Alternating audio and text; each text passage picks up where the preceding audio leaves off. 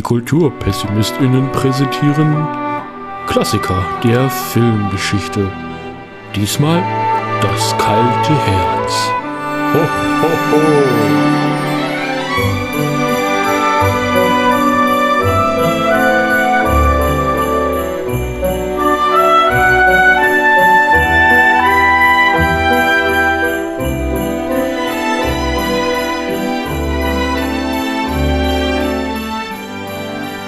Hallo ihr Lieben. Heute machen wir nochmal eine schöne Folge für euch, denn es ist ja, wie ihr vielleicht noch im Podcatcher seht, der 24. Dezember, Heiligabend und da haben wir gedacht, da machen wir doch dieses Jahr mal zum Abschluss der Filmklassiker-Staffel ein schönes Weihnachtsspecial, wenn wir jetzt schon mit Staffeln unterwegs sind. Da ist es ja so bei manchen Serien schon altbewohnte Tradition, quasi so eine Weihnachtsfolge zu machen. Und dazu begrüße ich erstmal hier in unserem schönen, gemütlichen Kaminzimmer vor dem Weihnachtsbaum die Becky. Hallo, ich rieche hier schon ganz beseelt an meiner Mandarinenschale, weil mich das so richtig schön in Weihnachtsstimmung bringt. Und den Christopher. Ho, ho, ho. Von draußen rein, da komme ich her. Ich muss euch sagen, es podcastet sehr. Ja. Ich habe ja mal festgestellt, dass man eine Mandarine so schälen kann, wenn man die so einmal fast außen rum und dann das so auseinander nimmt, dann hat das so eine Form wie, äh, äh, naja, das ist eine andere Sache. Für What's in Your Pants gedacht. Grüße an dieser Stelle. Ja, ja, aber was besprechen wir denn jetzt überhaupt für einen Film? Na, wir haben ja Weihnachten. Ist ja wohl klar, ja. dass wir an Weihnachten einen Märchenfilm besprechen müssen. Mhm. Ein Märchenfilm. Ein Märchenfilm. Und äh, weil gerade nicht nur Dezember ist, sondern auch Defazember, äh, haben wir uns überlegt, einen, einen Märchenfilm der Defa zu besprechen. Christopher, was ist denn der Defazember? Der Defazember ist eine Aktion, äh, die äh, ich mir überlegt habe und meine Social Media Managerin, die Becky dann verbreitet hat, deswegen glaubt jeder, dass es die Becky verbreitet hat, erfunden hat. Ähm, ja, die DEFA äh, ist ein Akronym für die Deutsche Film AG. Das war sozusagen das ähm, landeseigene Filmstudio der Deutsch-Demokratischen Republik die sich vor allem dadurch ausgezeichnet haben, dass sie sehr viele Märchenfilme produziert haben. Nicht nur Märchenfilme, wie viele glauben, oder also die meisten kennen die Märchenfilme, aber es gibt auch sehr viele andere gute Filme. Und äh, da es ja unter den äh, unter der Film-Twitter-Blase sehr beliebt ist, dass man so Themenmonate ausruft und dort mitmacht. Es gibt ja zum Beispiel den Japanerary, wo man im Januar sehr viele japanische Filme schaut. Es gibt den Follow-Library, Follow-Library wo man, ähm, Dezember, so geht so leicht von der Zunge, ähm, wo man Filme schaut, die einem die Follower bestimmt haben. Ähm, es gibt den ganz klassisch den Horror Oktober, wo man sehr viele Horrorfilme im Oktober schaut. Und ich habe überlegt, ähm, schon im Anfang des Jahres, dass ich gerne mal einen Monat ausrufen würde, wo vor allem ich erstmal sehr viele DEFA-Filme schaue, weil ähm, ich fand das spannend, das Thema, und das war noch nicht so präsent. Und dann haben wir das äh, Ende November ausgerufen. Und ähm, ich bin überrascht, wie viele Leute da bisher mitgemacht haben.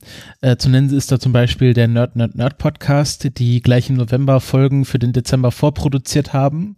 Ähm, aber es gibt auch viele andere, die vor allem auf Letterboxd fleißig äh, äh, Filmrezensionen schreiben, Listen anlegen. Also kann man gerne auf Twitter und auf Letterboxd mal nach dem Hashtag Defazember äh, suchen und ähm, ja, doch, ist jetzt 24. Dezember, kann man also noch sechs Tage mitmachen. Und ähm, genau, ja. ich war auch schon bei der Second Unit bei Christian zu Gast und habe über der kleine Muck gesprochen. Und in einem gewissen Podcast Adventskalender, den es gibt, äh, wird in den nächsten Tagen auch noch eine Episode erscheinen, ähm, in der ich zu hören bin und über einen Nefa-Film spreche.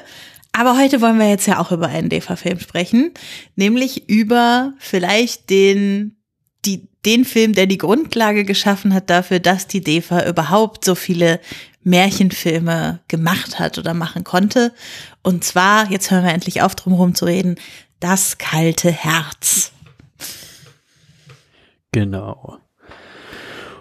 Ja, worum geht's denn da? Äh, Das kalte Herz ist ein Film, ähm, der auf einem Märchen von Wilhelm Hauff äh, beruht und äh, vielleicht um uns in die weihnachtliche oder in die märchenhafte Stimmung einzubringen, würde ich mal den, den ersten Absatz dieses Märchens vorlesen, was man auch äh, im Projekt Gutenberg komplett online findet, um uns ein bisschen in dieses Märchen reinzuholen.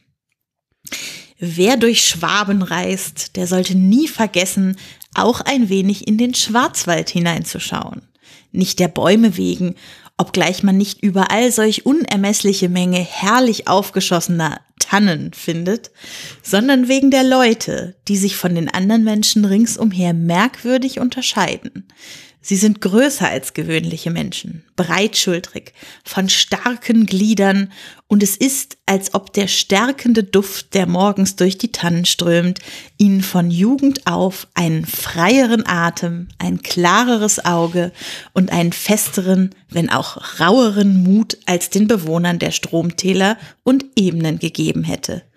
Und nicht nur durch Haltung und Wuchs, auch durch ihre Sitten und Trachten sondern sie sich von den Leuten, die außerhalb des Waldes wohnen, streng ab. Am schönsten kleiden sich die Bewohner des badenschen Schwarzwaldes.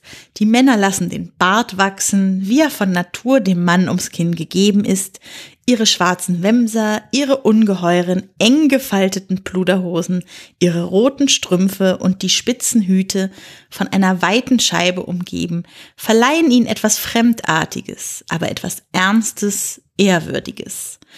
Dort beschäftigen sich die Leute gewöhnlich mit Glasmachen. Auch verfertigen sie Uhren und tragen sie in der halben Welt umher. Und ich finde, dieser erste Absatz äh, sagt schon sehr viel über diesen Film. Also es ist eigentlich ein, ein Film über den Schwarzwald.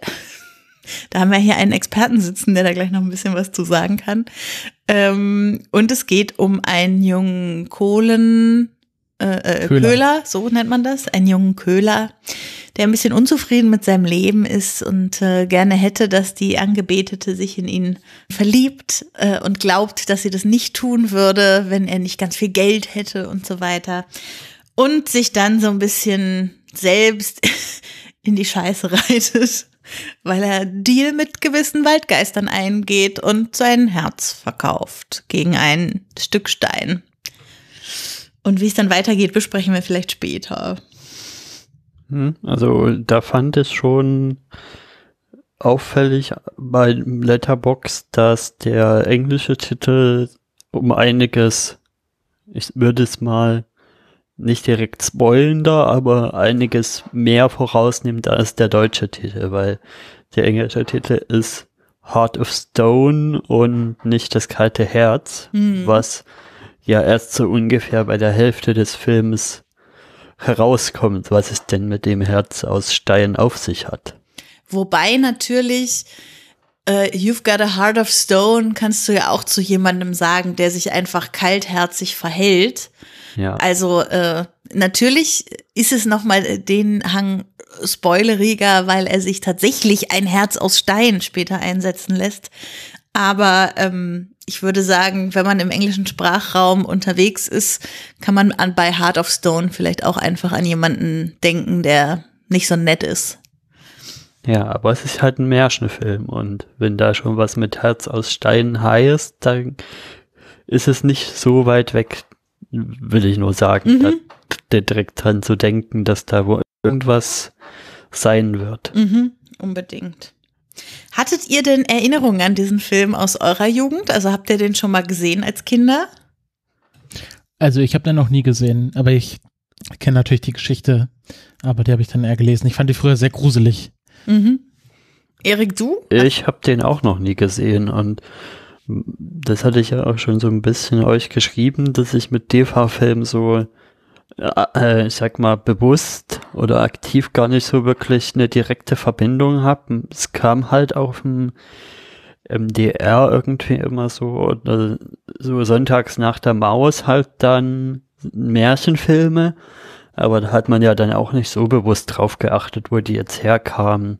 Weil es gibt ja nicht nur die DV-Märchenfilme, es gibt ja auch noch diese ganzen Sowjet-Märchenfilme, wie zum Beispiel die Baba Yaga mit ihrem Haus auf, mit ihrem Hexenhaus auf den Hühnerbeinen da. Und es gibt ja auch noch die, die tschechischen Märchenfilme, wie zum Beispiel die drei Hasch, äh, die drei, die drei Hasenbrödel, äh, die, die drei Haselnüsse für Aschenbrödel, so rum war es. Mhm. Und das hat man, die sehen ja auch alle, finde ich, relativ gleich aus von der Machart. Mhm. Und da ist es dann gar nicht mehr so leicht, das auseinander zu trennen. Was ist denn jetzt was? Da muss, müsste man dann schon, müsste ich dann schon aktiv nachgucken nochmal, wo welcher Film herkommt. Mhm. Ähm, also bei mir ist es so, ich bin mir sicher, dass ich den schon gesehen habe. Es gibt auch so ein, zwei Szenen, als ich ihn jetzt geguckt habe zum, zum Besprechen für diesen Film und für den Dezember, äh, die Erinnerungen in mir wachgerufen haben. Aber hättest du mich vor drei Wochen nach Szenen aus diesem Film gefragt, hätte ich dir nichts sagen können. Also ich hatte äh, scheinbar fast keine Erinnerung an diesen Film. Und ich frage mich ein bisschen, ob es daran liegt, dass er so gruselig ist und mein Kopf diese Erinnerung irgendwohin verschließen musste, damit ich mich nicht so intensiv mit denen äh, beschäftige. Also ich habe mich jetzt beim Gucken schon des Öfteren gefragt, krass, den habe ich als Kind geguckt, das ist ja ganz schön, ja, sagen wir so, äh, Märchen sind immer irgendwie brutal und gruselig, aber der treibt es doch auf die Spitze. Mhm. Mhm. Wobei es noch, es, ist noch Luft nach oben auf der, auf der Grausamkeitsskala. Jetzt in Also Märchen, Ja, im Märchen. Mhm. Also gerade wenn man da zum einen die Vorlagen nimmt, also die Grimm-Sachen, das sind einige, wo, wo, wo man sich schon gruseln kann. Mhm. Und dann gibt's aber auch so Märchenfilme, wie zum Beispiel, da gibt's einen ganz, einen ganz schlimmen, ähm, ich weiß auch nicht, wo der herkommt, einen ganz schlimmen, na, die, die Eis, na, die Mhm. Eiskönigin-Film. du meinst, ähm, ja, ja, an den habe ich auch sofort gedacht, wo auch der Junge plötzlich dann so ein Herz aus Eis hat und äh, vollkommen, Ja, das ist, da ist es ja das mit dem Auge. mhm, Was ja jetzt mit Frozen eher total weich gewaschen wurde Mhm. und ja auch nicht mehr wirklich vergleichbar ist von der Story ja, her. überhaupt nicht. Und Christopher, warum hast du gesagt, äh, kennst du die Geschichte? Also wie, wie kommt es, dass du da äh, Ver- Verknüpfungen hast? Naja, ich glaube, ich habe mir einfach mal das Buch gekauft. Also es gab es halt so als kleines Erzäh als kleine Erzählung. Das Wirtshaus im Spessart. Nee, das kalte Herz. Ah, tatsächlich nur das kalte Nur Herz. das kalte Herz. Das ist sehr Ähm, spannend, weil eigentlich ist das ja aus einem größeren Märchenerzählband und das kalte Herz sind auch zwei Kapitel, die gar nicht hintereinander sind in diesem Ja, Wirtshaus ich glaube auch nicht, dass es die Originalerzählung von Wilhelm Hauff war, sondern einfach so eine, das glaube ich war so am Mummelsee, das ist ja auch so ein Touristen-Hotspot im Schwarzwald, der ja aus Sagen umwoben ist. Ist das so? Erzähl mal was darüber. Ja, also Mummelsee, das, das, also diese, es gibt ja den Mummelsee und den Glashüttensee und ähm, das sind ja so Seen, die wurden durch so Eiszeitkarsten geformt, also sind äh, so direkt am Berg gelegen und sind sehr tief und sehr dunkel, also regen zur Mythenbildung an. Ähm, und äh, gerade am Mummelsee gibt es so Mythen, dass in dem See ein, ein König wohnt, der ganz viele Töchter hat und die Töchter äh, verlocken dann am frühen Morgen äh, durch Nebelschwaben, also sagt dann, dass die Nebelschwaden, die morgens auf dem See liegen, das sind die Töchter des Seekönigs und die locken dann den arglosen Wanderer in den See rein und ertränken ihn dort. Und äh, das war, war damals richtig gruselig, weil das ist einfach so ein, also es ist halt mitten im Wald an so einem Berghang und dann liegt da einfach so ein, wirklich so ein dunkelgrüner See und der ist hunderte Meter tief und äh, natürlich gibt's dann drumherum jede Menge Geschichten und Standbilder und so. Das ist, ähm, also wenn man dort ist, ist das schon sehr eindrucksvoll. Und dann glaube ich, hatte es als Kind, vielleicht haben es noch meine Eltern gekauft, auf jeden Fall kannte ich halt diese Geschichte, dass er sein Herz quasi gegen ein Herz aus Stein, beziehungsweise ich glaube in manchen Varianten ist es auch ein Herz aus Glas, ähm, austauscht und dann äh, so, äh, so böse wird. Mhm. Interessant. Also als Geschichte hat es in meiner Kindheit überhaupt keine Rolle gespielt. Aber irgendwie keine von diesen Haufmärchen. Die habe ich alle erst im äh, Germanistikstudium dann kennengelernt, wo ich ein bisschen so einen kleinen Fokus auf Kinder- und Jugendliteratur hatte und dann auch so ein bisschen die unterschiedlichen Märchen, also irgendwie Hans Christian Andersen, Grimms Märchen und dann eben auch Haufmärchen äh, durchgenommen habe. Und da ist ja eigentlich ganz spannend, dass Willem Hauf eigentlich also so klassische romantische Motive immer in seinen Märchen drin hatte und versucht hat, die in so orientalischen Geschichten zu erzählen. Also da hat er so Märchen aus Tausend und einer Nacht erzählt, wie er sie sich vorgestellt hat in seinem kleinen äh, europäischen Kämmerlein. Ähm, und das hier, wo dann das rausstammt, das war erst sein letzter Märchenband, also so das Ende von seinem literarischen Märchenschaffen sozusagen, wo er dann auch mal Lokalkolorit bewiesen hat und eben so Geschichten aus dem Schwarzwald erzählt. Genau, hier, äh, ich erinnere mich gerade, äh, die Geschichte vom Kalif Storch ist ja auch von Willem Hauf. Ja, und der kleine Muck halt. Ah ja, stimmt. Ähm, ja, aber ich glaube auch nicht, dass Hauf sich die komplett ausgedacht hat, so wie die Gebrüder Grimm sich das nicht wirklich ausgedacht haben, mhm. ähm, aber auch nicht irgendwie das von der, also es gibt so, es gibt, ich habe mal eine sehr lustige Geschichte von den Gebrüdern Grimm, irgendwie so, man meinte, ja, die sind auch nicht rumgezogen und haben sich das irgendwie von den Hausfrauen am Herd erzählen lassen, sondern die haben einfach andere Bücher kopiert.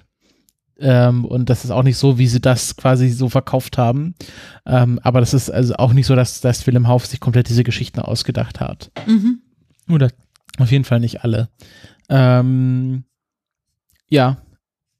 Wollen wir mal so ein bisschen. Genau, es gibt ja noch eine sehr aktuelle Adaption. Hat die einer von euch gesehen? Nein. Nein. Ich finde das abgefahren. Ich habe das nicht mal mitbekommen. Das ist, also bei vielen Märchen gibt es ja aktuelle Adaptionen, weil irgendwie ARD oder ZDF in der Vorweihnachtszeit neue Märchenfilme zeigen. Aber das kalte Herz die neue Adaption von 2016, das war ja ein richtiger Kinofilm. Also so richtig äh, groß aufgefahrene Produktion mit Moritz Bleibtreu als Holländer Michel und mit äh, Frederik Lau als Peter. Also äh, durchaus auch bekannte SchauspielerInnen dabei und so. Ähm, nee, finde ich krass, dass ich das nicht mal mitbekommen habe. Kriegt aber auch nicht annähernd so gute Kritiken wie der Film, den wir jetzt gesehen haben. Also es wirkt auch so ein bisschen, als hätten sie einfach den, den DEFA-Film geremaked.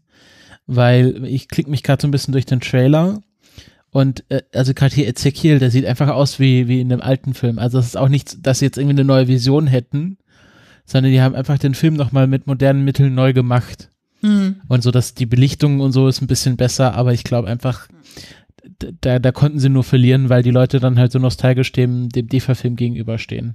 Mhm. Ja, gut, wollen wir vielleicht mal ein bisschen in den Film noch reingehen. Unbedingt. Ja.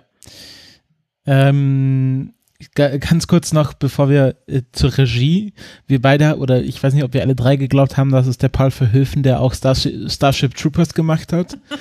Es ist ein anderer Paul Verhoeven, der ein bisschen älter ist. Es gibt sozusagen zwei Paul Verhoevens. Und wir sind aber da, wenn man so der Trivia glaubt, nicht die einzigen, ja. die das verwechseln. Also alle Leute fragen immer, was? Der Film ist von Paul Verhoeven? Wie alt ist der denn bitte? Um dann festzustellen, es ist ein anderer Paul Verhoeven. Ja, aber dieser Paul Verhoeven, ähm, der, der ist tief verwurzelt in der deutschen Schauspiellandschaft, denn es ist der Schwiegervater von Mario Adorf und Senta Berger.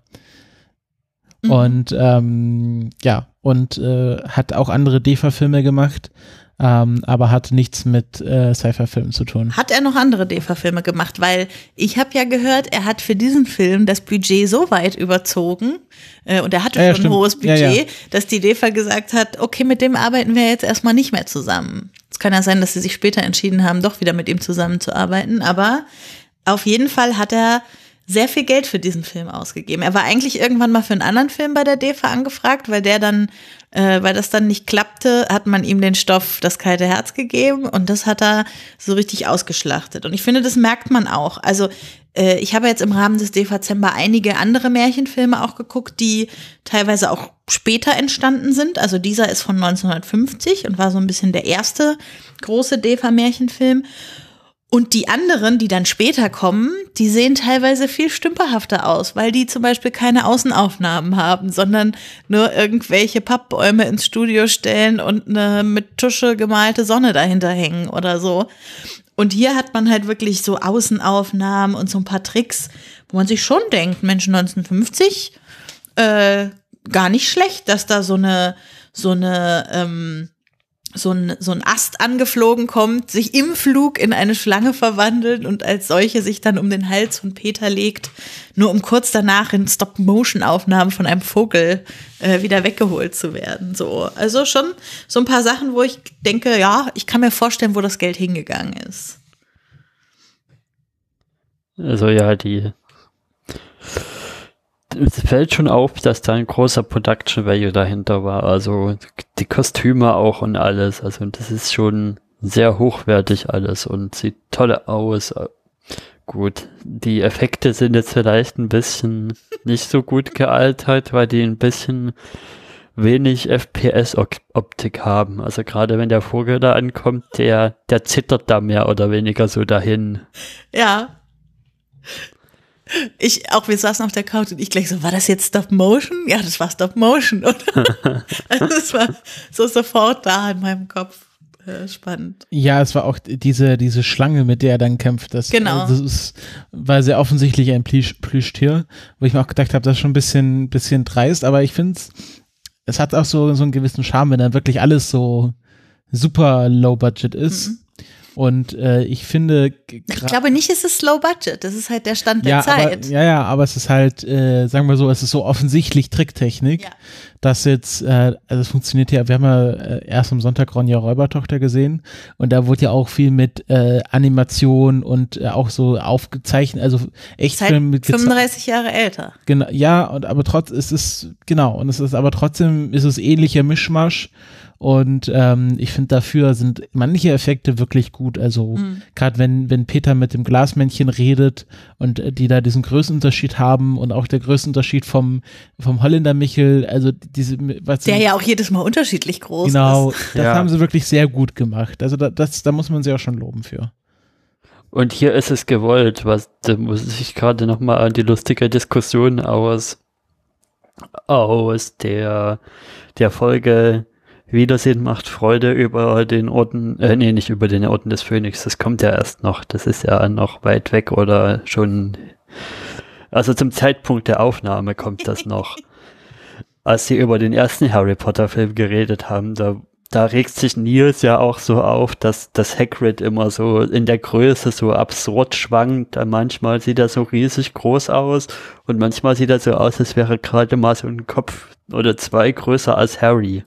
Mhm. Aber hier ist es tatsächlich so gewollt, dass das so aussieht. Ja, weil der Holländer Michel ja auch sagt, er ist halt immer so groß, wie er gerade Lust hat und seine Umgebung ja. passt sich an ihn an. Also seine Wohnung ist ja auch immer so groß, wie er gerade ist, so dass mhm. äh, Peter, der ja zweimal in dieser Wohnung ist, einmal in einer Wohnung ist, die ungefähr zu seiner Größe passt und einmal haben sie quasi die gleiche Wohnung in sehr sehr viel größer nachgebaut, damit Peter viel kleiner wirkt in dieser Wohnung. Ja. Ja. Und wenn wir jetzt so ein bisschen in der Reihenfolge durchgehen, dann müsste ich erstmal so ein bisschen mein Bedenken dazugeben, dass es den ganzen, dass, dass wenn unser Peter doch ein bisschen mehr mit, mit Kopf unterwegs wäre und vielleicht auch ein bisschen mit emotionalem Kopf, das Ganze gar nicht nötig gewesen wäre, weil eigentlich stellt sich über den Film, eigentlich finde ich hier raus, dass die na, wie heißt sie? Lisbeth. Das, das, das Lisbeth. Dass das Lisbeth ja eigentlich schon so die ganze Zeit so mehr oder weniger auf Peter wartet und so auch beim Tanz dann immer so, ja, warum kommst du denn nicht und warum guckst du nur immer so, sprich mich doch mal an und kannst mich ja auch mal zum Tanz her, äh, zum Tanz fordern und so ihr scheint das mehr oder weniger, glaube ich, egal zu sein, dass er einfach bloß so ein armer Köhler ist. Das scheint, glaube ich, in seinem Kopf ein sehr viel größeres Problem zu sein, als es insgesamt so ist. Ja. Aber ich glaube, dass es auch wieder äh, dieses, dass Willem Hauf äh, diese romantischen äh, Tropen nimmt und sie so ein bisschen, was meintest du vorher, so aufbricht? Nö, dass er sie eher voll und also voll nutzt. Also Okay, der das- schreibt voll im ja. romantischen Stil, also mit romantisch ist jetzt nicht äh, der Ja, also die. Liebesromantisch, sondern Romantik die Epoche gemeint. Ja, aber ich finde auch, da ist so ein bisschen Sturm und Drang drin. Also das hier, also der Peter, das ist halt ein Heischbund, der, der will irgendwie äh, was erreichen. Er ist unzufrieden in seinem Leben. So, ich will, ich will raus in die Welt. Also jetzt im Grunde hier hier will er ja nicht raus in die Welt, aber er will jetzt hier aus seinem Leben ausbrechen. Er will mehr haben. Er will was Besseres sein. Er will einfach so sich entwickeln. Also so eine klassische äh, ja mit 20er Phase, die die äh, dann im Sturm und Drang noch mehr verstärkt wurde.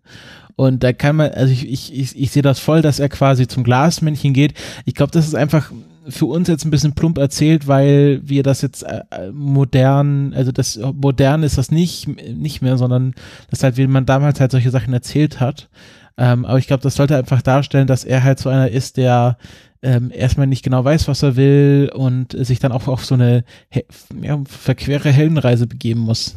Und ja auch, also wirklich, also das Glasmännchen, ihr sagt ja auch nach seinen Wünschen zu ihm, du hast nicht mit Bedacht gewählt. Und das trifft eigentlich nicht nur auf die Wünsche zu, sondern auch auf alles, was er schon davor getan hat und so.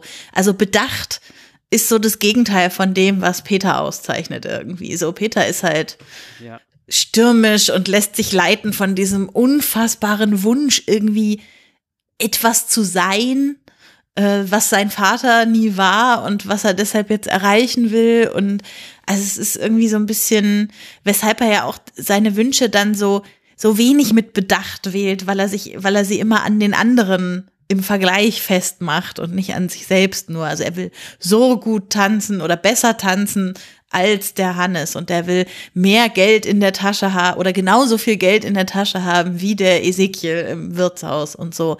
Also er macht ja alles abhängig von seiner Position gegenüber den anderen und er kann nie den Wert in sich selbst so erkennen.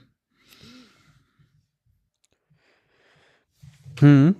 Und ich habe dann noch später, wenn, wenn er dann bei den Figuren, bei dem Glasmännlein das erste Mal war, da habe ich dann auch noch mal eine Kritik, wo er, wo er nicht so wirklich mit Köpfchen hantiert hat. Ja, mit Köpfchen hat er oft nicht hantiert. Aber das Spannende an dem Film ist ja auch, dass wir eigentlich, also da geht ja fast zwei Stunden oder ein Dreiviertel oder so. Und die erste halbe Stunde passiert eigentlich noch nicht so viel, was die Handlung vorantreibt. Also wir sehen Ja. halt super viel Schwarzwald-Wirtshaus-Folklore. Also irgendwie, wie die Leute da tanzen und ihr Fest haben und trinken und feiern und äh, Hochzeiten vermitteln und wie miteinander geflirtet wird und wie auch nicht miteinander geflirtet wird und sowas. Das finde ich eigentlich auch ganz spannend. Ja, ich finde, also wa- was mich am meisten an, am Anfang des Films begeistert hat, ist halt dieses Worldbuilding, wo wir dieses zu Schwarzwalddorf kennenlernen. Ich war ganz fasziniert von den verschiedenen Trachten. Also das ist, was man ja heute vom Schwarzwald kennt, diese Bo Frau mit Bommelhut. Ähm, aber dass es natürlich eine große Trachtenvielfalt gab und ähm, auch diese Volksfeste. Ich war ganz fasziniert auf so, was, was es da für Attraktionen auf dem Volksfest gab.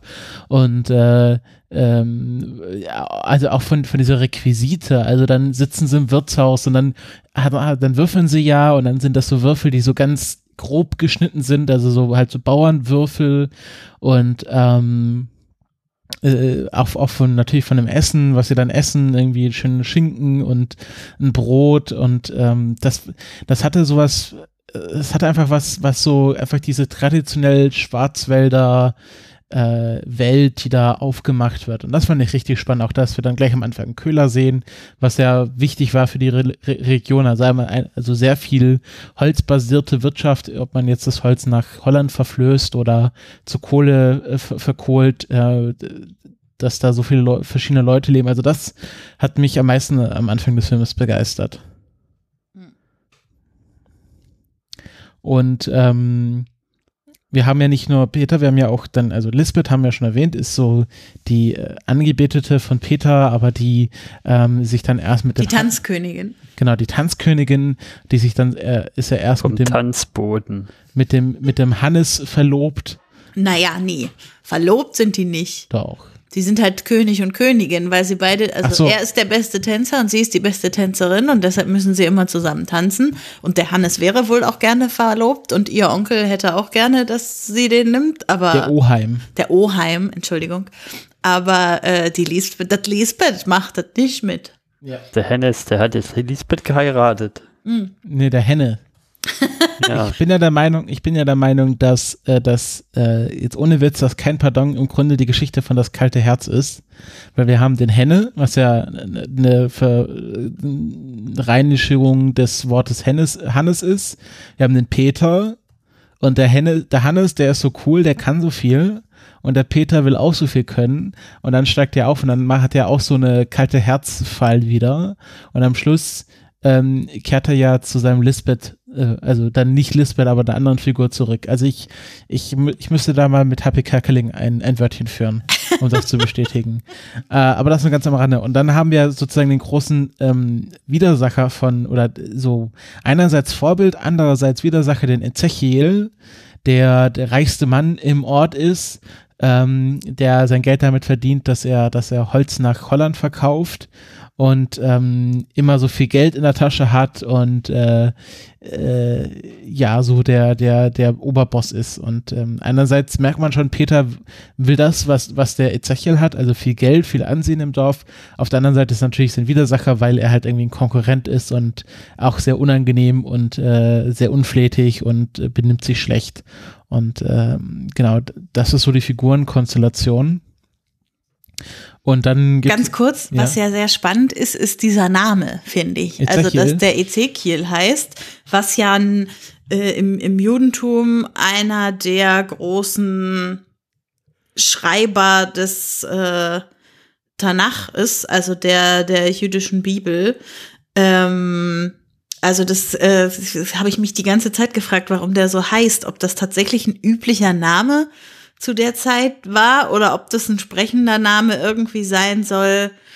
Wir können Äh. natürlich auf der einen Seite Antisemitismus vermuten, so der, der kraftgierige Großkapitalist Hm. mit einem jüdischen Namen. Auf der anderen Seite kann ich mir gut vorstellen, dass, dass die in der Region den Leuten biblische Namen gegeben haben. Also Peter ist ja auch ein biblischer Name und Hannes. Mhm. Ja, einerseits Petrus und Johannes und so. Ähm, es ist halt beim Ezekiel jetzt am auffälligsten. ja, Und Elisabeth ist ja alles biblische Namen im Grunde. Oder jüdische Namen. na nee, Elisabeth? ist kein jüdischer Name. Sondern? Ist doch, kommt doch aus dem Neuen Testament alles. Aber Peter gibt's und gibt's im so. Alten Testament auch eine Elisabeth? Nein. Okay, dann habe ich mich vertan. Ähm, aber auf jeden Fall sind es alles biblische Namen. Und ähm, dann gibt es auch so kleinere Nebenfiguren wie die Mutter von Peter, die äh, ihm immer so quasi so zur Ordnung mahnt und sagt, ja, äh, sei doch froh mit dem, was du hast und äh, die Lisbeth findet dich auch so gut. Sagt sie das? Ja, ja schon. Äh, sie ist da am Anfang, sie ist halt nicht so, so streng. Also sie sagt ja so, ja, du hast doch schon alles, aber dann erzählt sie ihm halt doch, wie, wie er das Glasmännchen finden kann im Wald, weil er ja ein Sonntagskind ist, also ein, ein Kind, was am Sonntag geboren wurde. Und ähm, aber sie ist ja auch eigentlich, eigentlich sagt sie, ja, hier, dein Vater war Köhler und du kannst jetzt auch Köhler bleiben und das ist ein ehrlicher Beruf. Also sie ist da schon, äh, sie drängt ihn jetzt auch nicht dazu, sich zu verändern. Ja, ja. Nur das mit der Lisbeth, das war mir nicht so vor Augen, dass sie das auch schon im Blick hatte, die Mutter. Ja, ich denke schon. Ähm, oh ja, und dann kommen natürlich die, die, die zwei großen mystischen und mythischen. Ja, ja, aber warte, sind wir mit dem Dorf jetzt schon fertig? Sind, haben wir das schon zu Genüge jetzt abgearbeitet, Ja, warum nicht? sodass wir zu den Waldgeistern kommen ja, können? so, also wir, haben die, wir haben jetzt das, das, die Konstellation aufgesetzt. Der Peter, der so sein will wie die reichen, angesehenen Männer, er will das Lisbeth äh, heiraten und äh, dann geht er in den Wald und ähm, muss äh, zur größten Tanne gehen ähm, und dort. Äh, Tanne. Warum eigentlich Tanne?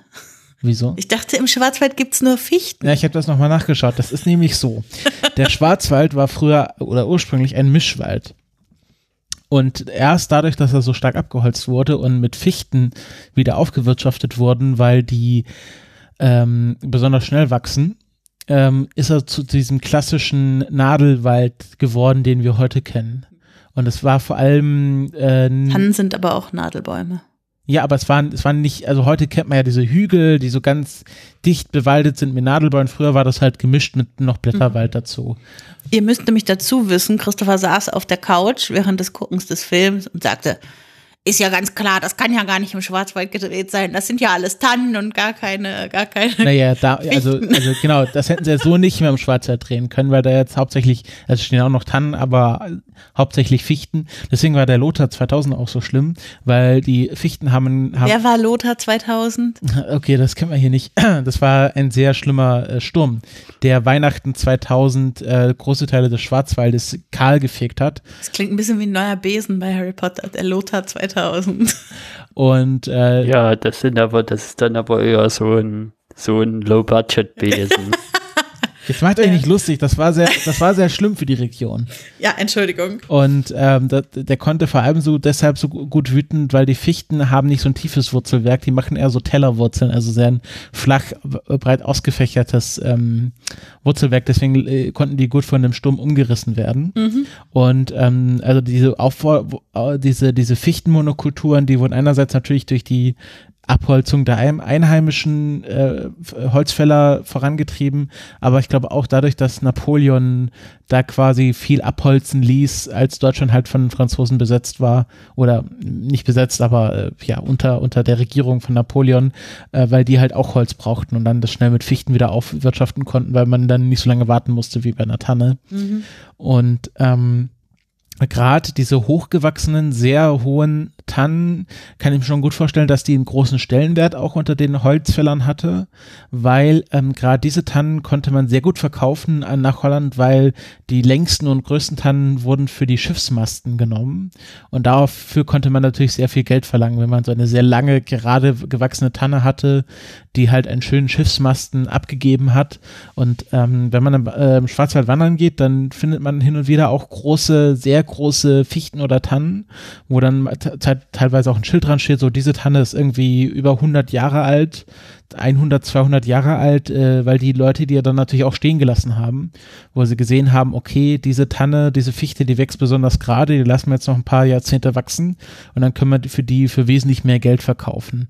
Deswegen kann ich mir gut vorstellen, dass so große Tannen oder Fichten auch irgendwie einen, ja, einen, einen dann auch mythischen Stellenwert hatten, weil man die natürlich besonders beachtet hat und geschützt hat und war natürlich dann auch hilfreich, wenn man da irgendwie eine Mythik, eine Mystizistik um, um so eine Tanne aufgebaut hat, damit die halt nicht heimlich gefällt wurde. Das jetzt so ein bisschen zu der realweltlichen Erklärung. Auch, ähm, auch die Figur des Holländer Michel habe ich nochmal nachgeschlagen.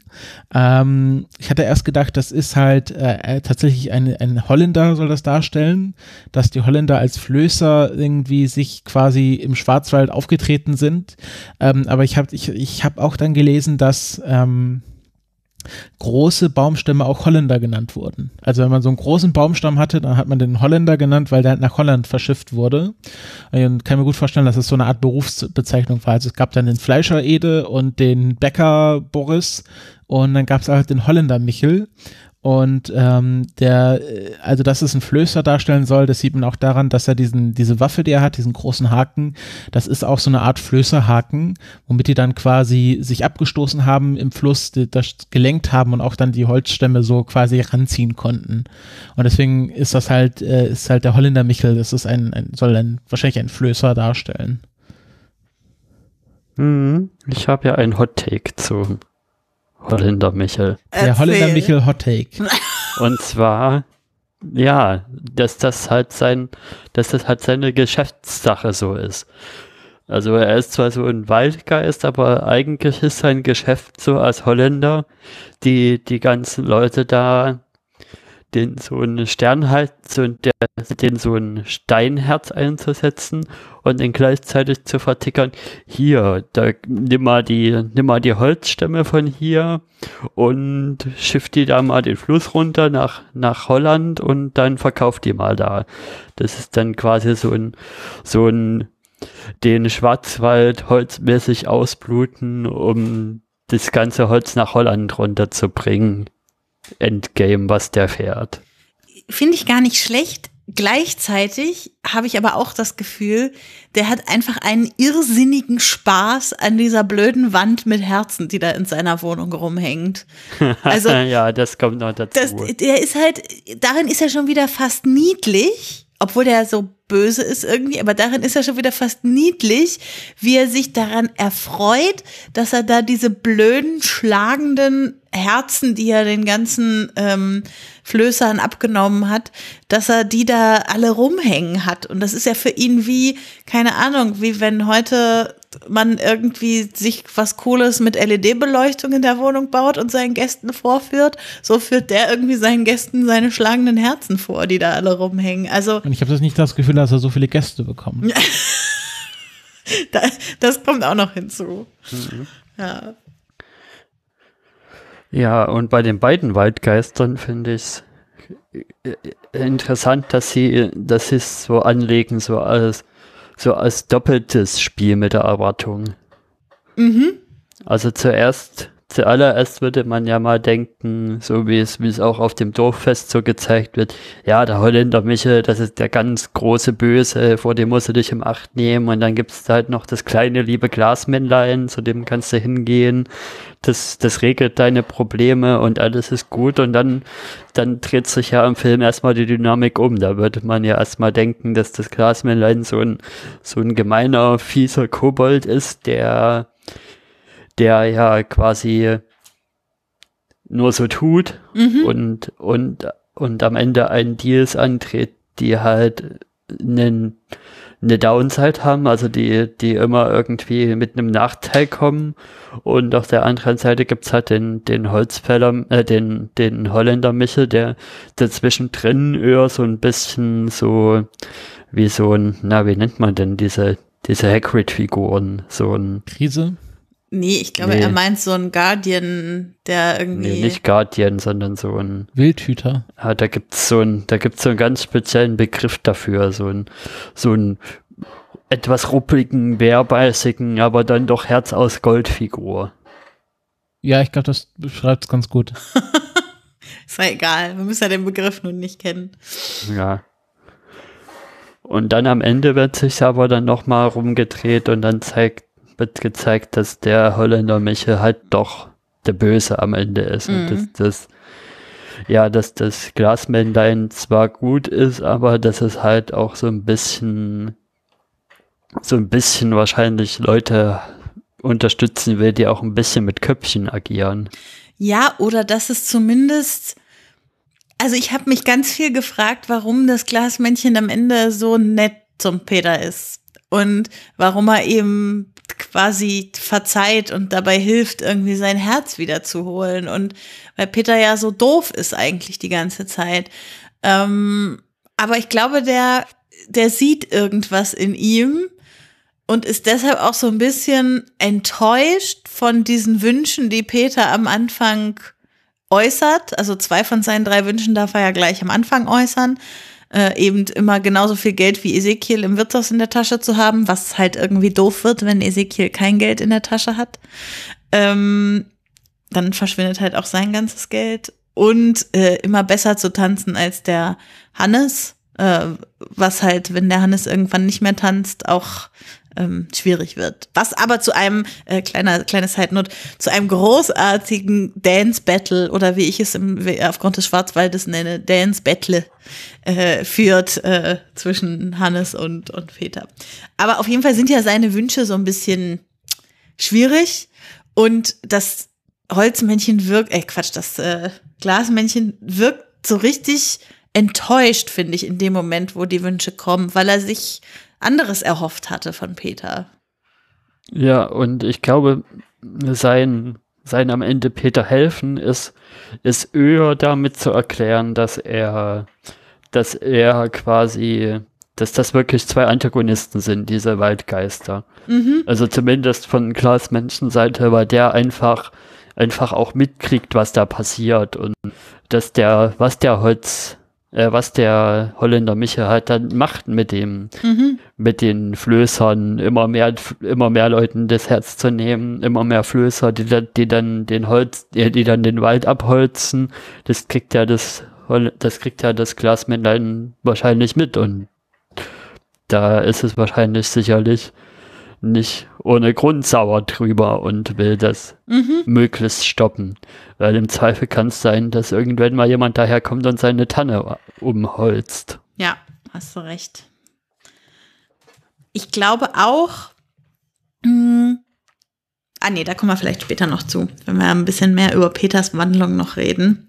Ja, aber bevor, ja genau, zu Peter, da habe ich halt auch noch, Erzähl. ist meine Kritik halt wahrscheinlich gut angebracht. Also sich zu wünschen, dass er so viel Geld hat wie der in der Tasche, ist ja schon ganz gut, aber dann schon so enttäuscht zu reagieren, wenn er am Anfang das Geld verliert und eigentlich müsste er sich da, da hinsetzen und die ganze Zeit immer nur Geld verlieren. Verlieren, verlieren, verlieren. Dass, dass, dass die Taschen vom Ezekiel immer voller wären. Mhm. Das ist doch eigentlich. Und er macht genau den Fehler, das andersrum zu machen. Und da denke ich mir schon, hm, wa- so, so die hellste Leuchte im, die hellste Kerze im Leuchter bist du aber nicht gerade. Zumindest ist er irgendwie nicht so, so, ähm, so, so, vielleicht nennen wir es geschäftstüchtig in einem kapitalistischen Sinne.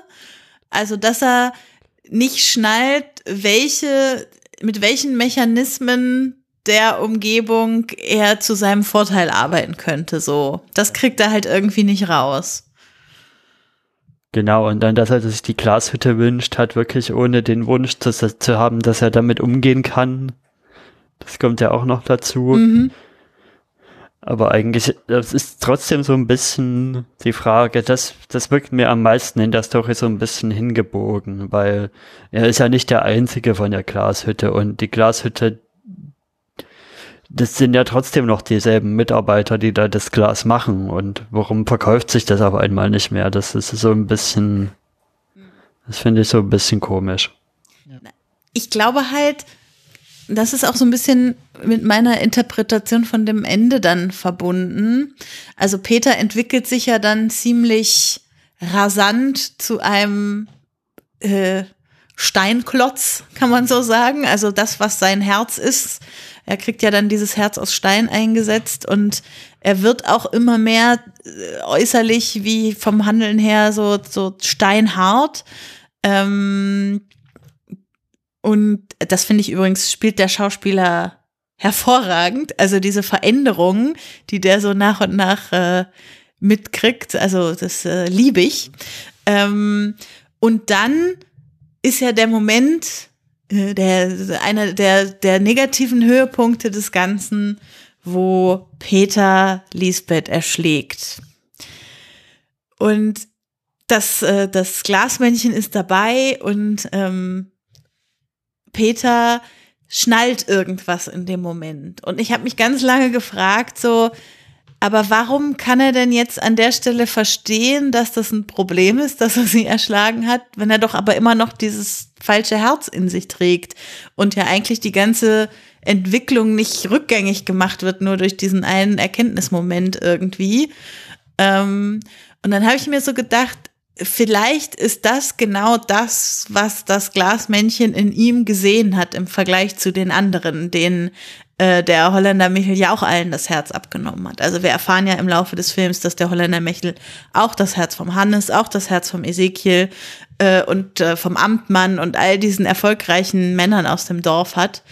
Ähm, dass genau das am Ende das ist, was den Peter von den anderen unterscheidet, die nicht in dem Moment entschieden hätten, okay, ich will jetzt was anders machen, auch wenn meine Gefühlswelt vielleicht noch nicht dazu passt. Aber dieses, das erkennen, also das jetzt plötzlich erkennen zu können, was die anderen nicht erkennen, obwohl er vorher immer der ist, der Sachen nicht erkennt, die die anderen erkennen, dass er da irgendwie eine andere Art zu denken und fühlen hat, der Mhm. Peter. Ja, ich fand's halt schon, ich fand's halt schon davor komisch, dass er mit dem Herz aus Stein und dann, wo er dann in dieser Bar in Holland ja quasi, was ja auch so als absolute Dekadenz da Mhm. dargestellt wird und dann kriegt er so erzählt, ja, ja, das Lisbeth, das heiratet jetzt die Henne und dann, dann reist er ja da quasi sofort ab und und muss das verhindern und die, das Lisbeth selber heiraten, Mhm. was ich so überhaupt nicht verstehe. Das passt irgendwie gar nicht so rein in diese Herz aus Stein Mechanik, finde ich.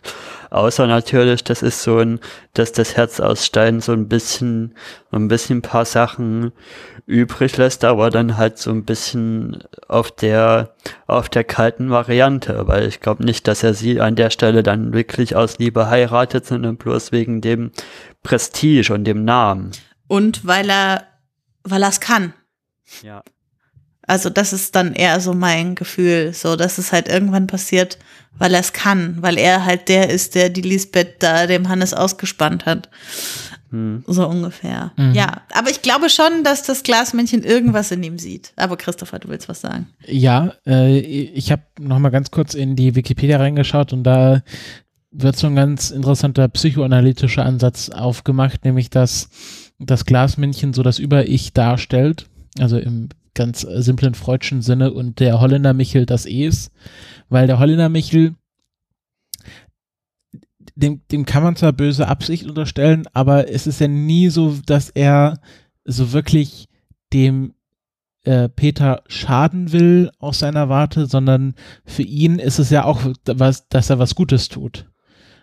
Und ähm, also wenn man jetzt, wenn ich jetzt eine Neuinterpretation vom, vom kalten Herz machen würde, dann würde ich das aus Sicht des Holländer Michels erzählen und den Holländer Michel zu so einer Figur machen, äh, dem auch irgendwann mal das Herz gebrochen wurde und der sich dann losgesagt hat von jeder Emotion und das Herz abgegeben hat und äh, quasi allen anderen äh, Männern, und im Film sind es ja nur Männer, könnte man noch eine sehr schöne Maskulinitätsaspekt reinbringen, äh, dass das kalt, also dass das Herz rausnehmen will, weil er gesagt hat, nur mit einem kalten Herz kann man erfolgreich sein.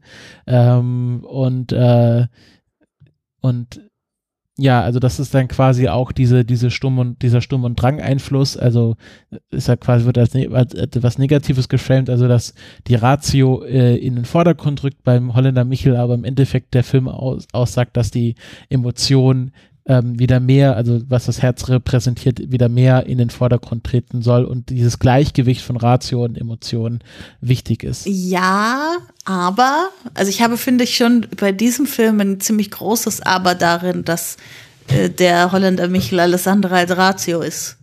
Also der ist halt so ein bisschen einfältig, lässt sich super leicht überlisten, äh, hat irgendwie super viel Spaß daran, einfach den Peter da durch den Wald zu jagen und ihm die Schlange auf den Hals zu hetzen und äh, so, also der ist halt auch so, der hat auch so einen gewissen Hang zum brutal sein, weil er es kann und so, also so dieses, Aber ist so, glaubst du nicht, dass es einfach dieses klassische Kräftemessen in einem so einem klassischen Männlichkeitsbild ist?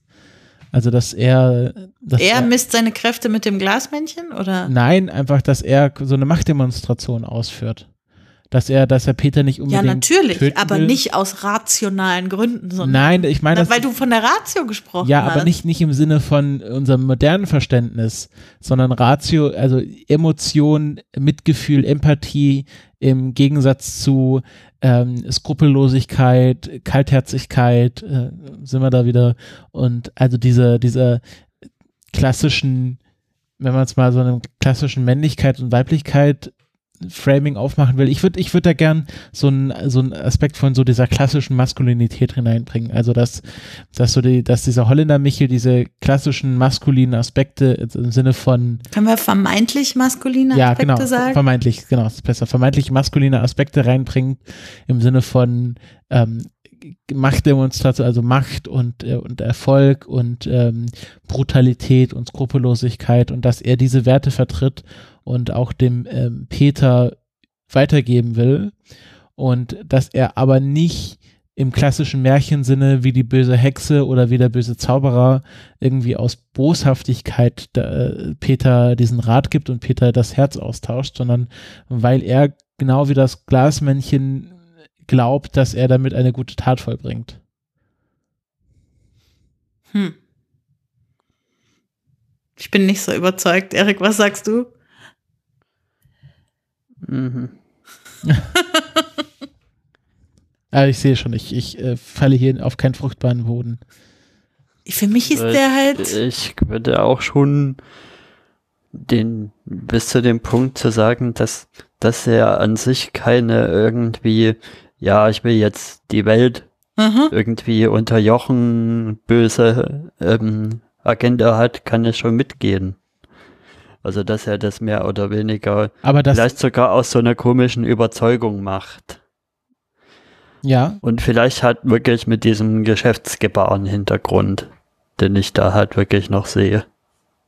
ja, aber, aber siehst du da nicht, dass er eine aus seiner Sicht positive Agenda verfolgt und dem Peter wirklich ehrlich helfen will? Also ich nicht. Nee. Der will nur sich selber helfen. Ja, aber was hat, welchen, Es amüsiert ihn. Es amüsiert Nein, ihn zu ist- sehen, was das das, mit den Leuten macht, wenn er denen das Herz wegnimmt. Nein, ich glaube ich glaub schon, dass, dass wenn der Holländer Michel ähm, gefragt werden würde, wo Peter dann am Schluss ist, von, als er auch, da, nachdem er Lisbeth ähm, erschlagen, sagen ganze Lisbeth, ist ja Lisbeth, ist ja nicht, nicht, nicht hier kein Pardon, ähm, auch nachdem er Lisbeth erschlagen hat, ähm, ich glaube, wäre der Holländer Michel der Meinung, dass der Peter an einem ganz guten Ort ist, nämlich er hat ja schönes Haus und viel Geld und ist angesehen und äh, ja gut, jetzt hat er seine Frau erschlagen, aber die hat ihm ja, hat, hat ihn ja eh nur zurückgehalten. Also ich glaube, aus, aus der Sicht, aus der Weltsicht des Holländer Michel ist Peter am Schluss des Filmes, bevor quasi das Glasmännchen alles rückgängig macht, äh, eigentlich an einem ziemlich guten Ort. Das, das erkennt nun niemand außer ihm. Und ich glaube, dass es, dass es äh, die Weltsicht, der hat, ist halt diese äh, ähm, der, der Stärkere gewinnt, also so eine, auch so, vielleicht so eine, so eine klassisch ähm, äh, raubtierkapitalistische Weltsicht. Also so, ja, Überleben des Stärkeren und man muss nur hart arbeiten und kein Gewissen haben und dann äh, funktioniert die Welt, weil alle anderen ja auch so denken. Und er sorgt dafür, dass alle so denken, weil er allen das Herz wegnehmen will.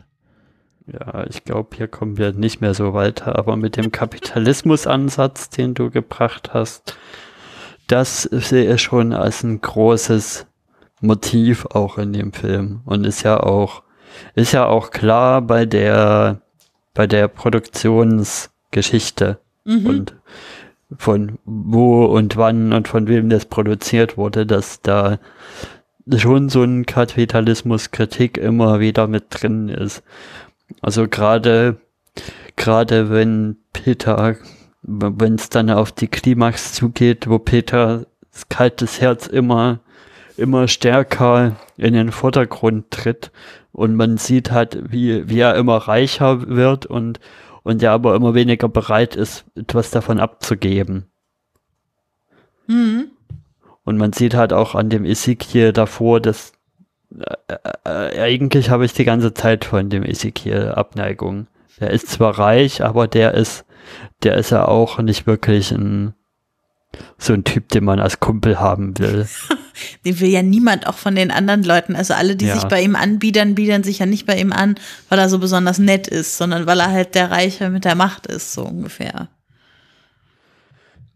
Ja, und da sehe ich halt schon, genau, zu sagen, dass dies sehe ich schon als Moral im Film angelegt, äh, den Spruch, das Geld das Ka- den Charakter verdirbt.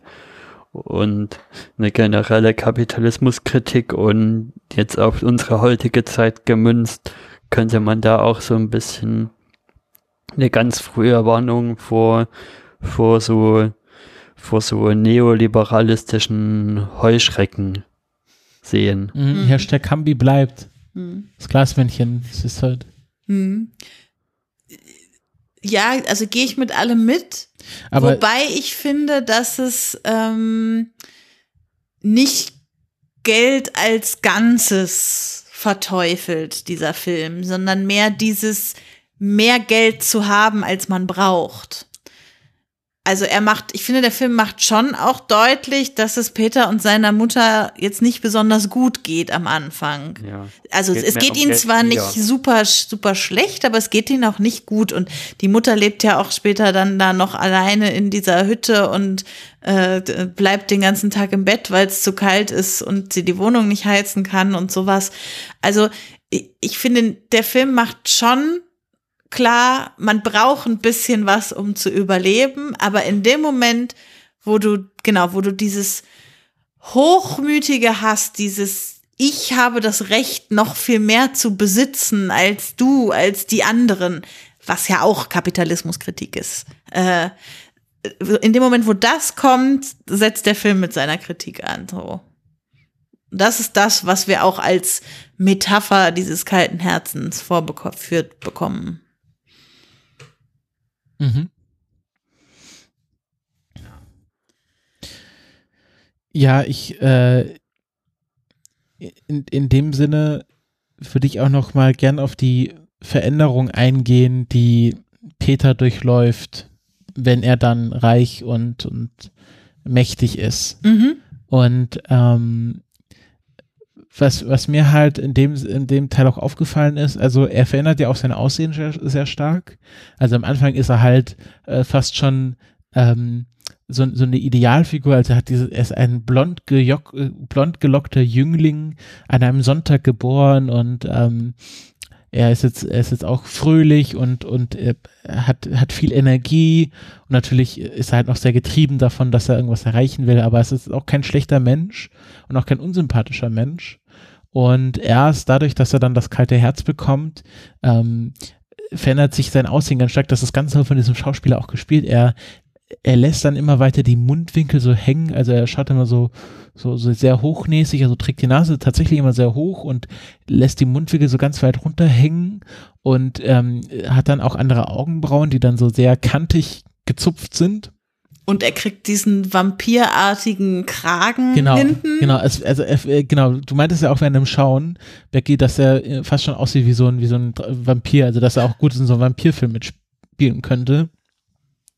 Und ähm, ich hatte dann auch überlegt, ob das vielleicht so eine so eine Truppe ist, dass äh, ja viele Bösewichte auch sehr äh, queer dargestellt werden, also dass äh, Männer ähm, die sich sehr feminin verhalten oder diese vermeintlich femininen Attribute haben, ähm, oft Bösewichte in Filmen sind. Also das kennt man ja aus Scar, äh, aus König der Löwen ähm, oder auch aus äh, der große Mäusedetektiv, ähm, dass, äh, dass die Bösewichte immer sehr ähm, sehr fein gekleidet sind, sehr, sehr bedacht auf ihr Äußerliches sind und ähm, dass die Helden, die klassischen Helden, sehr ruppig gekleidet sind, so sehr, sehr, also so rough und tough und ähm, ja, schmutzig, arbeiten mit ihren Händen eine ehrliche Arbeit und äh, diesen Wandel, den sieht man doch bei Peter sehr deutlich. Und ähm, da meintest du, Becky, dass du das nicht so siehst, aber dass du durchaus diese Veränderung hm.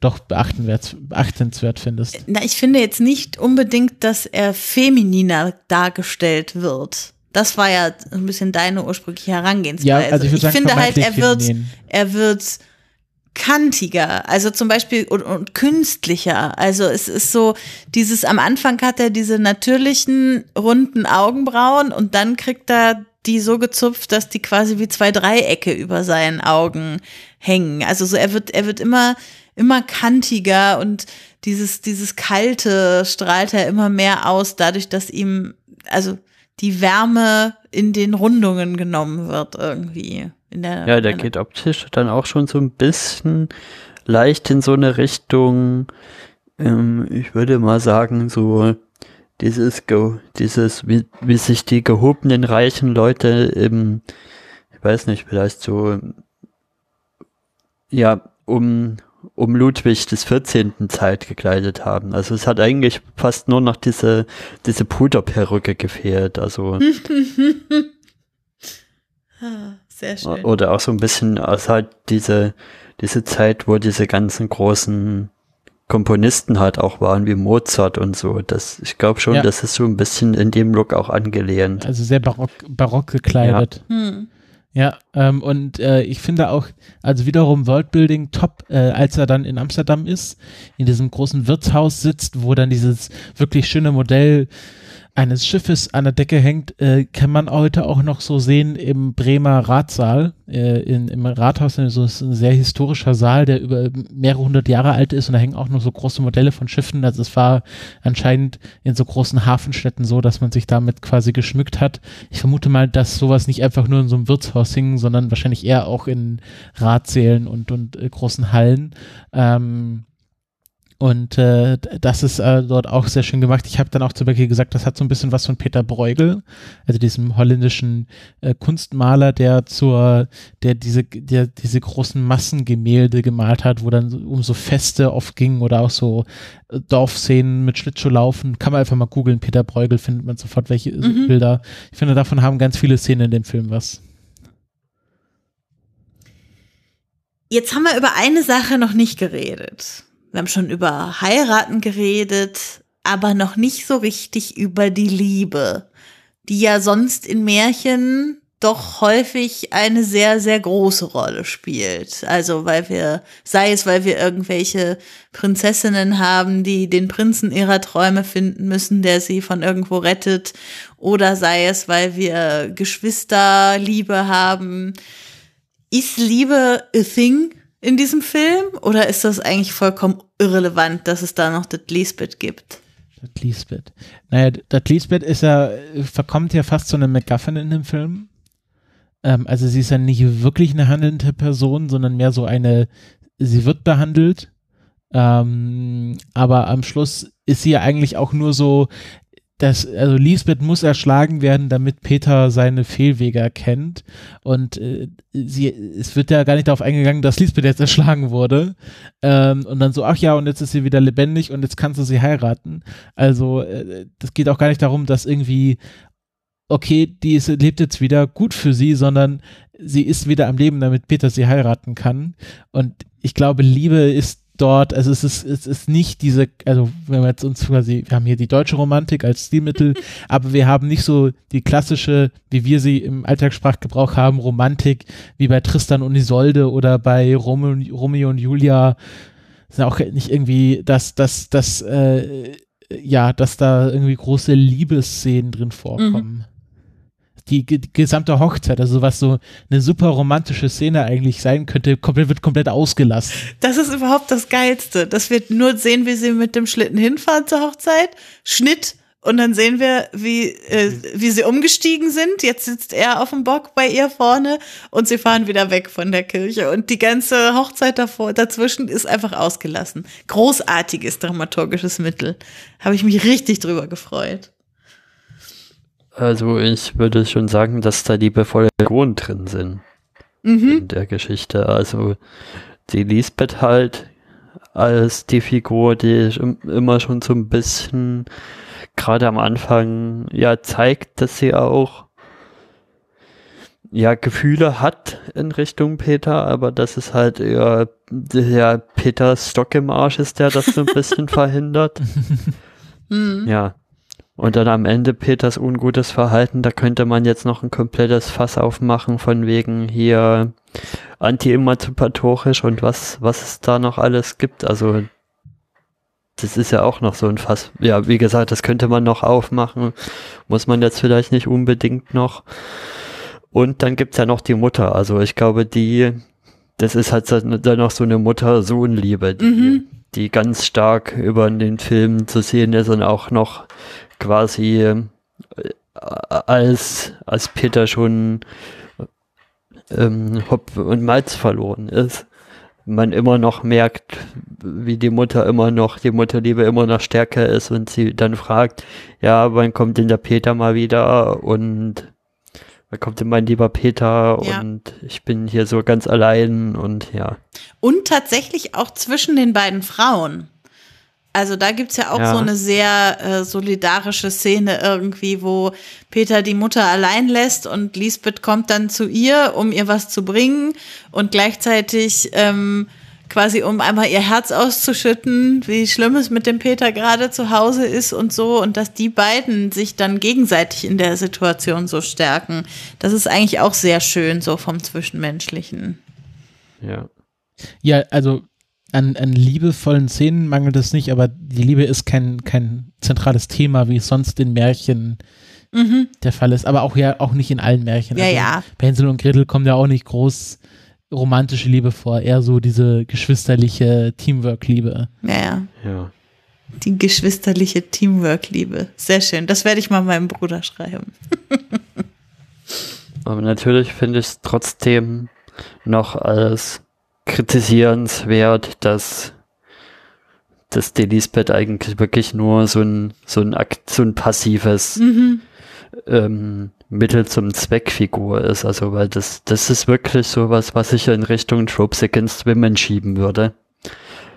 Und auch dann die, diese ganze Abteilung mit, wo er dann, wo er dann erstmal das mit dem Holz machen, also mit dem Holz nach Holland schiffen bringt und dann ist diese Lisbeth quasi sofort bereitwillig wieder da, wenn er sich dann doch entscheidet, sie jetzt dann doch mal zu heiraten und sie ist eigentlich ja bloß dafür da, dass Peter sie irgendwann heiraten kann und das ist alles nicht so nicht so toll. Mhm. Überhaupt nicht. Ja, ja. Kein guter Umgang mit der Figur. Tja. Nun äh, wollen wir nicht vielleicht auf so einem ganz, äh, quasi auf dem größten Kritikpunkt an dem Film enden. Deshalb normalerweise fragen wir an der Stelle den Gast irgendwie, warum das für ihn ein Filmklassiker ist, der Film, den wir besprochen haben. Ich habe mir gedacht, vielleicht sprechen wir jetzt am Ende dieser Weihnachtsausgabe, äh, wo wir hier unsere Kekse vor uns liegen haben und nochmal, ah, schade, sie knacken nicht. Ich wollte schön in euer Mikro knacken. Ähm, schön Kekse schmausen. War das jetzt eigentlich ein Weihnachtsfilm, den wir hier geguckt haben? Was findet ihr? Naja, alles ist ein Weihnachtsfilm, aber es kommt auf den Standpunkt darauf an. Dort ist auch mal Winter. Oder wie, wie- es der Film gelöst hat, sehr weißer Sch- äh, Sand. Das Könnte auch auf Bali gedreht werden. Ja, also ich finde schon, dass es ein Weihnachtsfilm ist. Also ein Weihnachtsfilm muss nicht wirklich Weihnachten vorkommen. Also als aktuellstes Beispiel würde ich mal zum Beispiel aus dem letzten Jahr Coco nehmen, der für mich auch quasi gut, also das ist ein mexikanisches Fest, was nicht Weihnachten ist, was da abgebildet wird, aber von den, von den Grundthemen würde ich mal sagen, ist es, ja gut, vielleicht sag mal eher Holiday-Film Mhm. als Weihnachtsfilm. Mhm. Ja, das ist hier schon auch mit so viele Themen drin, die auch zum Beispiel im Grinch drin sind, der ja so ein totaler Weihnachtsfilm ist, mit von wegen, wo der Grinch so ein ganz kleines Herz hat, dass er so ganz verbittert ist und am Ende wächst sein Herz auf die zehnfache Größe und Hm. hier ist es halt das kalte Herz, was dann am Ende wieder erwärmt wird. Ja. Ich finde auch, es ist halt so ein, so ein, so ein Jahresendfilm. Also so in diesem Sinne, dass sich ja viele so in der Zeit zwischen Weihnachten und Neujahr irgendwie Gedanken, so ein bisschen das Jahr Revue passieren lassen und sich Gedanken machen, wie sie ihr Leben ausrichten wollen, ob alles so läuft, wie sie sich das vorstellen oder ob sie gerne was anders machen würden. Und mal ganz unabhängig davon, wie ich dazu stehe, das zu tun, so ein bisschen eignet sich der Film an der Stelle, um solche Fragen anzuregen, auch bei sich selbst. Also eben durch dieses ganze äh, Kapitalismuskritik, durch dieses ganze Peter, der irgendwie sein ganzes Leben dieser Arbeit und dem Geld widmen will und dabei irgendwie das Wichtigste vergisst. So, also da an der Stelle finde ich, ist es auf jeden Fall irgendwie ein, ein Jahresendfilm. Auch wenn er jetzt nicht äh, vielleicht der Film ist, den ich am 24.12. mit meiner Familie zu einem Stück Kuchen irgendwie gucken würde, sondern dann eher abends kurz vorm Schlafengehen noch alleine vor dem Kamin oder so. Ja. Ich würde mal gern was generell zu Heimatfilmen sagen. Ähm, was war es denn? Nerdcast. Ich kann jetzt leider keine genaue Episode oder Episoden nennen, aber ich habe mal vor Jahren äh, über ein paar Folgen hinweg den Nerdcast gehört, wo einer der Hosts, also es ist eine ganz dunkle Erinnerung, aber die passt einfach zu gut. Einer der Hosts, der hat irgendwas mit Film studiert. Also wenn jemand die genaue Folge weiß oder wer das ist, bitte meldet euch. Ähm, und der hat irgendwie einen Kurs zu Heimatfilmen gemacht und hatte eine sehr schöne Theorie zu Heimatfilmen. Ähm, und ich finde solche, es ist ja im Grunde kein Heimatfilm, weil es nicht so diese Heimat in, in dieses romantische Licht drückt, sondern eher so, so ein Fantasy-Film, aber auch mit heimatfilmlichen Ansätzen. Unbedingt. Aber da gibt es zum Beispiel von mit Gerd Fröbe einen ganz tollen Heimatfilm, werde ich nochmal für die Shownotes raussuchen, wo es auch so um so einen äh, so einen Bauern geht und äh, der lebt dann auf seinem Hof und ist dann so ganz angesehen und jagt dann Bären und ähm, und es gibt ja auch ganz viele Heimatfilme. Es gibt dann auch sehr viel mit Ludwig Erhard. Also so war so gerade diese Zeit Nee, Heinz grad Der sagen. Komiker, nicht der Heinz Politiker. Erhardt. Heinz Erhardt. Das waren auch so Zeiten, wo er so, er haut dann mit einem jungen Mädchen in den Schwarzwald ab und er ist schon irgendwie über 40 und sie ist so Anfang 20 und damals ging das noch, ohne dass das irgendwie beguckt wurde, also auch quasi aus, außerhalb des Films, nicht in der Logik des Filmes. Ähm, und äh, ich finde solche Filme sehr faszinierend, weil sie doch ein sehr eigenartiges Bild auch von Heimat, also eigenartig im Sinne von nicht merkwürdig, sondern so ganz in sich selbst abgeschlossen ein Bild von Heimat vermitteln und auch gerade von einer Heimat, wo ich aufgewachsen bin. Also es gibt, es gibt, glaube ich, wenig Heimatfilme im Sauerland ähm, oder in der sächsischen Schweiz, sondern eher so im Schwarzwald oder in Bayern, auch so also Natur, also so diese Naturverbundenheit immer vermitteln. Und ähm, äh, da würde ich mich gerne noch mal mehr mit auseinandersetzen. Ich glaube, ich muss, also wenn jemand diese Nerdcast-Folgen weiß, die muss ich nochmal nachhören. Es ist auch hier ein Hilferuf sozusagen. Aber ist es jetzt deshalb ein Weihnachtsfilm für dich, weil es ein Heimatfilm ist? Oder wie bist du gerade auf den Dreh ja, gekommen? Äh, gut, dass du es erwähnst. Äh, hatte ich natürlich so geplant. Ähm, ich finde, Heimatfilme haben auch immer was sehr Weihnachtliches, weil Heimat, äh, Schwachsinn, weil Weihnachten auch sowas äh, immer so ein Fokus von man kommt zusammen äh, in der Heimat, was die auch immer sein mag, in der Familie, was das, was, was man auch immer als Familie aufgreifen mag und man, äh, man schert sich zusammen um den Fernseher und schaut einen Film, der einem dieses gleiche Gefühl gibt. Und Ja. ich finde, da, da passt auch, deswegen ist auch der kleine Lord so ein Heimatfilm, weil es ja da auch um Heimat und um Zuhause geht und um ein, ein Zuhause aufbauen geht. Und natürlich spielt also das Thema Weihnachten nochmal eine größere Rolle. Aber ich fand da auch, äh, wo wir jetzt am Sonntag Ronja Räubertochter geschaut haben, ich frage mich, warum das nicht so ein Film ist, den man jedes Jahr zu Weihnachten schaut, weil dort kommt auch sehr viel Winter vor. Und ähm, da geht's auch um Heimat und um Naturverbundenheit. Und ich finde, wir sollten Ronja Räubertochter als Weihnachtsfilm etablieren. Ich rufe morgen die ARD an. Dass, ähm, Aber nicht, dass ihr deshalb Michel aus dem Programm schmeißt. Nein, da wird natürlich drei Nüsse für, Ha- äh, für Aschenbrödel aus dem Programm genommen. Das geht ja nun auch nicht. Das ist ja auch für viele eine Tradition. Ja, Ja, also irgendwo werden wir dann Platz finden. Da können wir vielleicht den kleinen Lord, also diese, diese bourgeoise äh, äh, Adelsverherrlichung vielleicht aus dem Oder wir holen einfach Äh, der alle kleine Filme, Lord, die wir das, wollen, da zu wollte ich, Netflix. das wollte ich auch gerade noch nennen. Das ist natürlich auch so ein Film, wo, wo ich finde schon diese Weihnachtsthemen, also gerade mit von wegen der, der alte Lord, der da so auch wieder so ganz verbittert mit seinem kleinen Herz unterwegs ist, was dann auch wieder größer wird am Ende durch den kleinen Lord und Mhm. das ist bei meiner Oma so der, der jedes Jahr geguckt wird Weihnachtsfilm. Hm. Lord Fauntleroy. Dieser Name schon. Und, und es gibt halt auch noch so, zum Beispiel, da gab es mal in der Ponytime Podcast eine schöne Diskussion drüber, über eine, über eine Folge My Little Pony, ob das jetzt eine Weihnachtsfolge ist oder nicht, weil es nämlich nicht an Weihnachten spielt.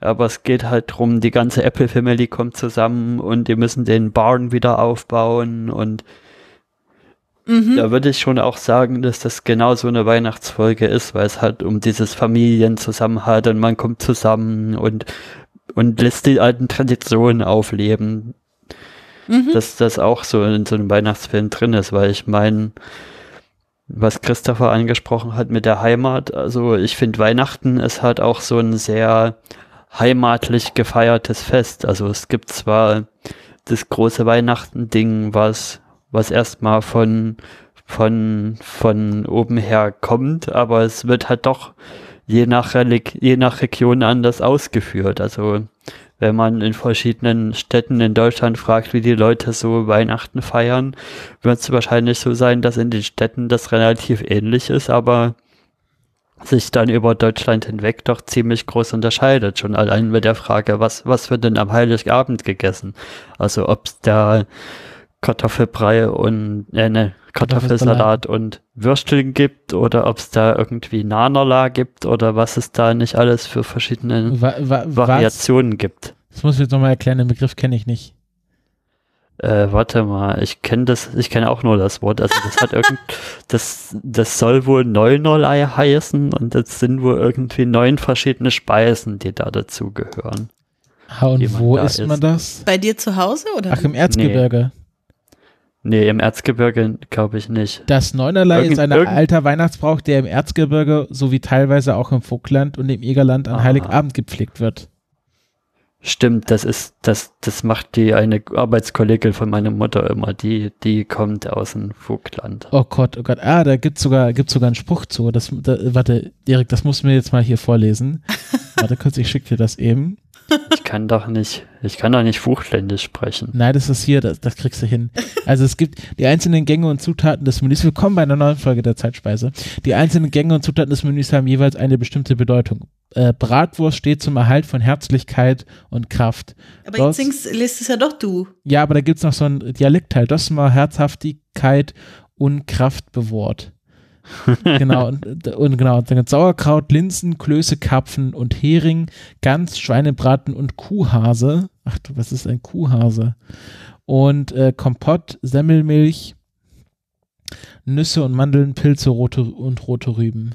Stimmt, das mit den Linsen ist, glaube ich, dafür da, dass man immer Geld in den Taschen hat. Dass Ja, ein kleine genau. Geld nicht ausgeht. Das Es ist ist, so lustig, wenn Christopher das vorliest, klingt es, als würde er Schwäbisch reden. ja. In der aktuellen Folge der Zeitspeise lese ich ein schwäbisches Maultaschengedicht vor. Also aktuelle Folge, wenn, wenn diese Folge hier rauskommt. Naja, natürlich. Ja. Sonst wäre es ja nicht die aktuelle Folge. Gut. Ach Mensch, Leute, dann sind wir jetzt ja ganz, äh, wo wir festgestellt haben, es ist doch irgendwie ein Weihnachtsfilm. Äh, doch ganz weihnachtlich äh, gehen wir raus aus dieser Geschichte, auch wenn sie zwischendurch ganz schön gruselig und bitter war. Hm. Aber genau, mit dieser, mit diesen Worten. Was ist los? Erik moderiert. Achso, Entschuldigung, ich bin, Entschuldigung, Ja, schneid das raus. genau. Dann wünschen wir euch noch einen schönen, eine schöne Weihnachtszeit, weil die fängt ja jetzt erst an eigentlich. So am ersten Feiertag fängt ja eigentlich die Weihnachtszeit erst an. Und ja, macht euch ein paar ruhige Tage, falls ihr auf einen Kongress kommt. Ähm, ja, vielleicht sieht man sich da, sprecht uns gerne an, wir freuen uns, Wir hängen im wir Sendezentrum rum. Freuen. Ja, genau. Und einen guten Rutsch ins neue Jahr 2019. Genau. Und dann wird es ein bisschen dauern, bis ihr uns das nächste Mal hören werdet, denn wir machen wie immer unsere äh, Frühlingspause. Wie immer, das wird jetzt zur Tradition, haben wir letztes Jahr auch schon gemacht. Nur wir machen sie ein bisschen länger in diesem Jahr und ihr werdet dann im Sommer wieder von uns hören. Sagen wir es mal so. Wir igeln uns jetzt dann erstmal ein und gehen in den Winterschlaf. Also dann habt's schön und bis zum neuen Jahr. Tschüss. Auf Wiederhören.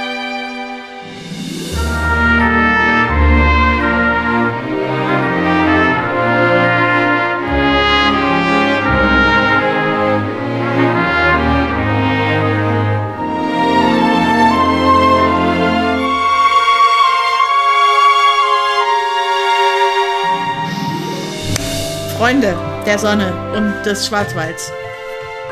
Das sind zwei Mutual ex Exclusive. Sonne und Schwarzwald, das geht nicht zusammen. Sorry. Äh Gott, Das ist doch, da kommt doch der Ödrian her, oder? Der, Das Ödri ist doch der Ödrian kommt. Freiburg und so. Da Freiburg kommt übrigens auch der Christopher her. Freiburg ist im Breisgau, deswegen nennt sich das auch Freiburg im Breisgau und nicht Freiburg im Schwarzwald. Außerdem heißt es ja in, in der Wilhelm Hauff-Erzählung, wenn man bei den Schwaben ist, soll man im Schwarzwald vorbeischauen. Und ich bezweifle, dass der Ödrian in einen Topf geworfen werden würde mit den Schwaben. Von dem her, sag ich mal, er ist nicht im Schwarzwald.